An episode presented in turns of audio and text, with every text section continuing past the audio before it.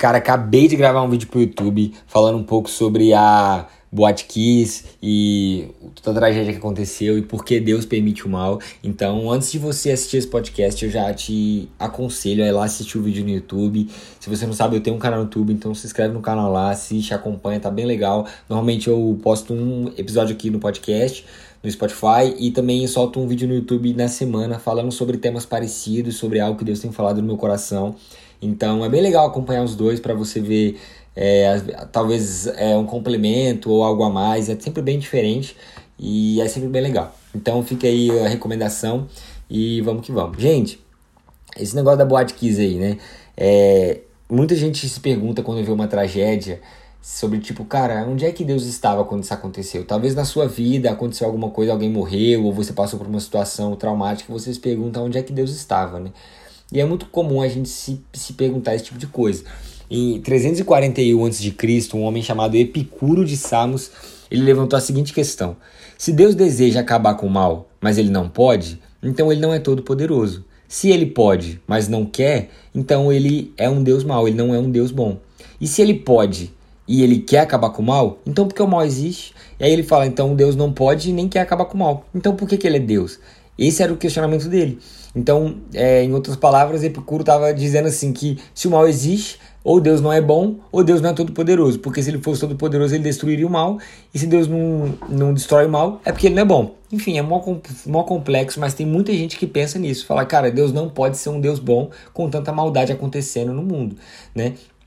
E aí a gente vai ver que na verdade, não é bem assim, né? Agostinho vai falar que, na verdade, o mal existe por causa do mau uso da liberdade humana. Deus criou a gente com liberdade para escolher, e aí a gente escolhe o mal. E, e é simples, cara. Por que, que você peca? Porque você tá sempre escolhendo o mal, tá sempre escolhendo aquilo que te mata.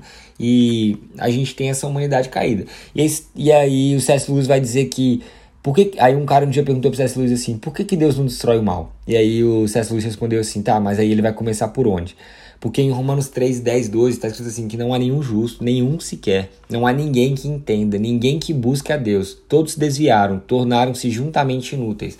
Não há ninguém que faça o bem, não há nenhum justo sequer. Então, assim, se Deus vai acabar com o mal, ele vai começar por onde? Porque se Deus for destruir todo o mal que existe, ele vai ter que destruir eu e você, tá ligado? Porque o nosso coração tem maldade. É, a gente está corrompido, contaminado com o pecado. Não tem jeito. E e, e aí por isso Deus destrói o mal, porque senão eu e você tava ferrado. Mas ao invés de destruir o mal e destruir aquele que faz o mal, é, destruir aquele que, pe que peca e tal, Deus decidiu salvar os pecadores. Olha quanta misericórdia de Deus. Então, assim, a gente pode afirmar que Deus permite o mal, mas mesmo assim ele utiliza para fins bons. E Deus permite que o mal produza um bem maior. Tipo assim, o mal pode gerar até salvação, sabe?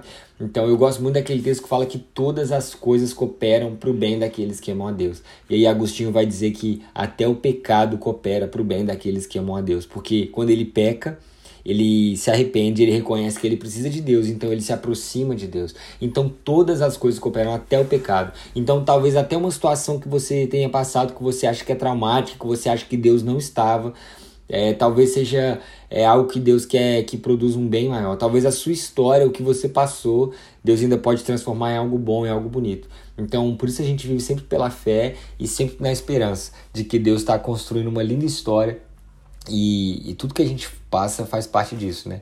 É, tipo assim, se você for voltar no tempo e ver o, o Da Vinci pintando a Mona Lisa, talvez na metade da pintura você ia falar assim, nossa, que desenho feio. Tipo, o que, que ele tá fazendo? Sabe? Porque a gente só vê até a gente só vê aquilo que os nossos olhos podem ver. Mas só que o Da Vinci já tinha visto como o desenho ficaria no final. Então ele não desanimava no meio do processo.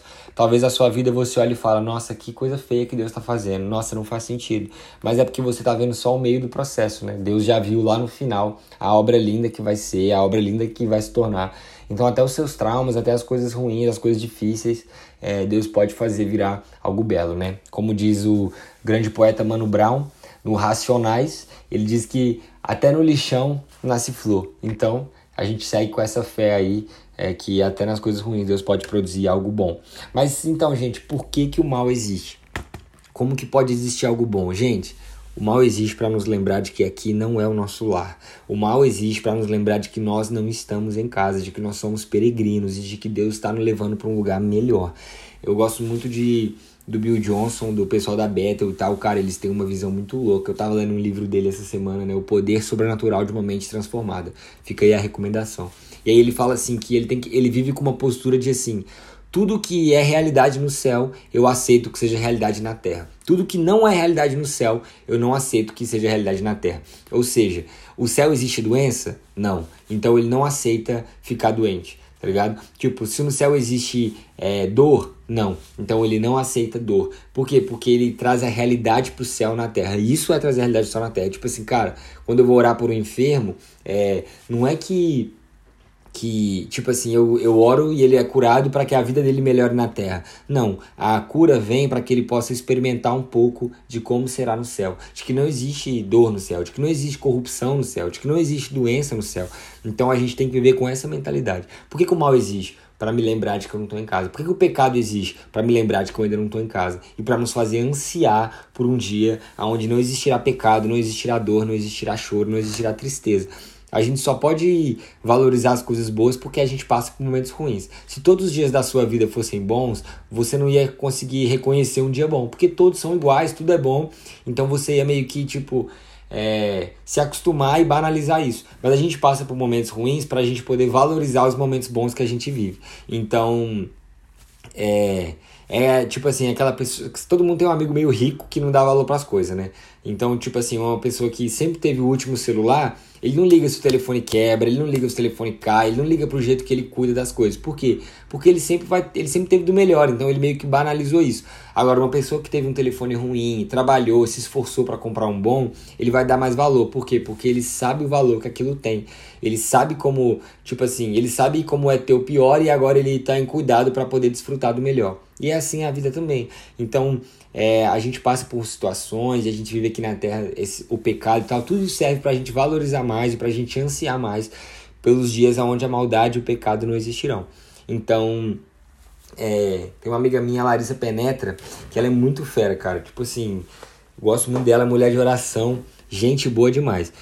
Aí ela fala assim que quando a gente ora Maranata, é um desejo de que o céu toque a terra de uma forma que tudo seja alterado pelo governo do céu. Então, Maranata não é só um desejo de, de tipo assim, eu amo Jesus e quero vê-lo, mas Maranata é um desejo de tipo assim, eu amo Jesus, eu amo a realidade do céu e eu quero que ela se apodere da terra. Então, se no céu não existe fome, então a gente luta contra a fome na terra. Por quê? Porque a gente quer trazer a realidade do céu para a terra. No céu não existe corrupção. Então o grito Maranata é um grito também para que a corrupção vá embora, para que a realidade do céu tome conta.